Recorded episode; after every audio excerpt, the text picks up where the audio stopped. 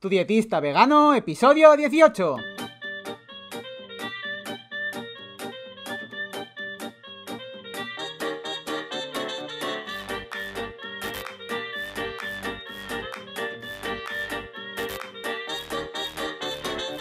Hola, ¿qué tal? Muy buenas a todas y a todos.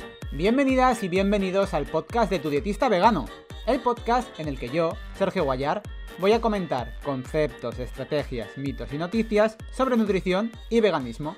En resumen, cómo una alimentación más vegetal puede ser, entre otras cosas, muy beneficiosa para tu salud.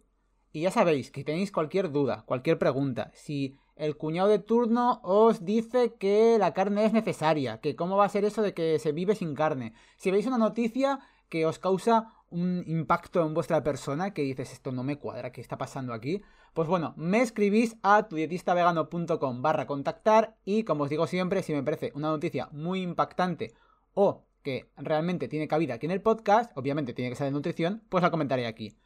Hoy el tema del día es un poco las zonas azules, que no sé si algunos y, algunas de vosotras eh, sabéis exactamente qué son, pero bueno, os lo voy a comentar así un poco por encima. Son regiones del mundo donde, eh, bueno, se afirma que hay un número mayor que el habitual de personas que viven mucho más tiempo que el promedio, ya que además suelen superar los 100 años de edad, es decir, que la inmensa mayoría de las personas de estas poblaciones son centenarias. Estas regiones, en concreto, fueron identificadas por varios científicos y demógrafos que han encontrado pues, una serie de características específicas eh, que dan eh, lugar a que, digamos, haya esta incidencia de, tantos casos con mucha longevidad. Entre todas las zonas que se han propuesto y estudiado, hay cinco que destacan que son, digamos, las oficiales como las zonas azules. De hecho, hay un libro también, que bueno, os dejaré el enlace por si tenéis curiosidad, que habla precisamente de uno de estos autores que estuvo investigando todo el tema de las zonas azules. Las zonas azules en concreto son, como os decía, cinco. Son, una está en Okinawa, en Japón. Otra está en Cerdeña, en Italia. Otra más está en Nicoya, que está en Costa Rica. Otra más en la isla de Icaria, en Grecia. Y por último, destacan los adventistas del séptimo cielo, que están en Loma Linda, California. Sobre la base de que, bueno, pues eso, como os estoy diciendo, se demuestra que estas poblaciones viven más saludablemente y con mayor longevidad que otras. Es decir, que no solo viven más, sino que también viven mejor. Esto hay que, me gusta destacarlo porque es verdad que a día de hoy eh, tenemos como esta facilidad, porque la ciencia ha evolucionado mucho y pues a casi cualquier problema se está buscando, por ejemplo, una pastillita que lo pueda arreglar.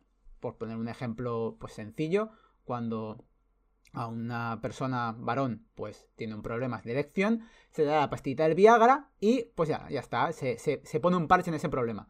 Pero realmente no se ataca al problema de fondo, o sea, quiero decir, porque al final eso es porque eh, se, ha, taponado las venitas, las arterias que van hacia el miembro viril. Entonces, claro, se pone un parche, que es la pastilla. Entonces, vivimos, digamos, ya con esta sensación de que, bueno, la ciencia ha avanzado tanto que con una pastilla se soluciona todo. Y no es del todo correcto, ¿vale? Por eso hay, digamos, personas que, por ejemplo, pues aquí en España es verdad que pueden tener muchos años, incluso puede que incluso lleguen a los 100 años, pero pocas de estas personas son independientes. Algunas de estas personas necesitan ayuda o no, digamos, no son totalmente funcionales por ellas mismas. Y esto me gusta remarcarlo. Entonces, hay cinco cosas principales que en general hacen estas poblaciones que las hacen vivir más saludablemente por más tiempo. La primera de ellas es que basan su alimentación en vegetales integrales dejando la carne, el pescado o el queso solo en pequeñas cantidades o durante las festividades. Y otra cosa que tienen en común es que comen legumbres a diario, que es muy importante. Los siguientes aspectos sí que tienen un poco más, no tienen tanto ámbito nutricional, pero también es, bueno saberlos para tenerlos en cuenta. Una de las cosas también en común que tienen es que se mueven regularmente. Y esto no solo comprende hacer ejercicio, sino también a los hábitos que pueden llegar a hacer a lo largo del día. Es decir, las actividades del día a día también. El tercer aspecto que se tiene en cuenta también es que tienen un, viven con un propósito. Tienen como un propósito cuando se levantan por la mañana, digamos que, pues eso, tienen esa inspiración, ese, bueno, voy a hacer esto, voy a hacer mi trabajo porque me encanta mi trabajo, digamos, voy a... Y viven con esa perspectiva de, de este propósito en la vida.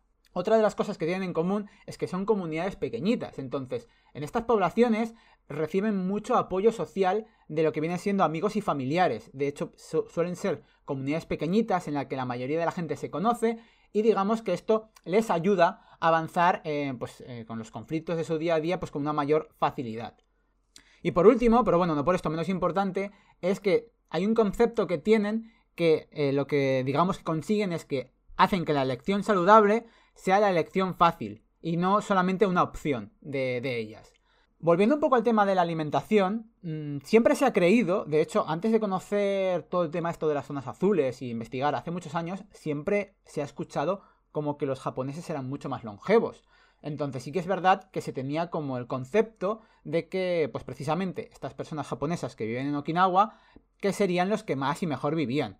Por, entre otras características, cabe destacar que solo un 3% de las calorías de su dieta proceden de productos de origen animal. Solo un 3%. Pero hay, hay una cosa por ahí que, que hay alguien que les ha ganado. Hay otra comunidad, hay otra zona azul que es todavía más longeva que los japoneses de Okinawa. Y se trata, ni más ni menos, que de los adventistas del séptimo cielo de Loma Linda, California. A estos adventistas se han hecho estudios durante más de 70 años y hay una cosa que mm, hay que tener en cuenta que es que muchos de estos adventistas, debido a su religión, ni fuman ni toman alcohol. Por lo que digamos que los patrones dietéticos que tienen estas personas se han convertido en un factor determinante para saber realmente qué es lo que puede hacer que estas personas vivan más y mejor. Entre los adventistas de Loma Linda hay gente que come, pues, lleva una alimentación omnívora, hay gente que lleva una, alimentación vegetariana, hay gente que lleva una, alimentación semi-vegetariana o flexitariana, también hay gente que lleva una alimentación vegetariana consumiendo, pues eso, huevos y lácteos, y también hay unos poquitos que llevan una alimentación que es estrictamente vegetariana o vegana. Y entre todos los marcadores y demás que se han comparado en esta población de los adventistas de Loma Linda, se ha visto que los que más y mejor viven son aquellos que llevan esa alimentación exclusiva de alimentos vegetales.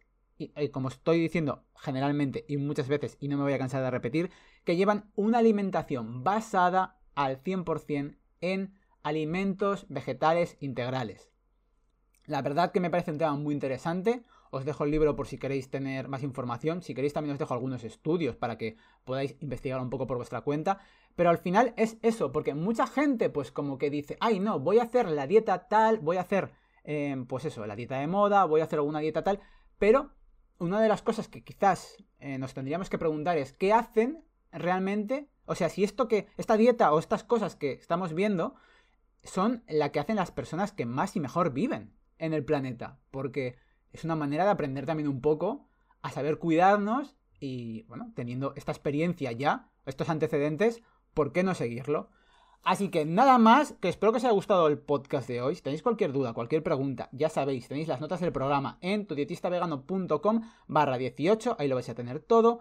Y que nada, que muchas gracias de verdad por escuchar el podcast, por compartirlo, por suscribiros en Spotify, en Apple Podcast, en Evox, que también estamos en Google Podcast, en YouTube, en todas partes. Ya sabéis, si ponéis tudietistavegano.com barra Spotify, iTunes, Evox, YouTube, os saldrá todo.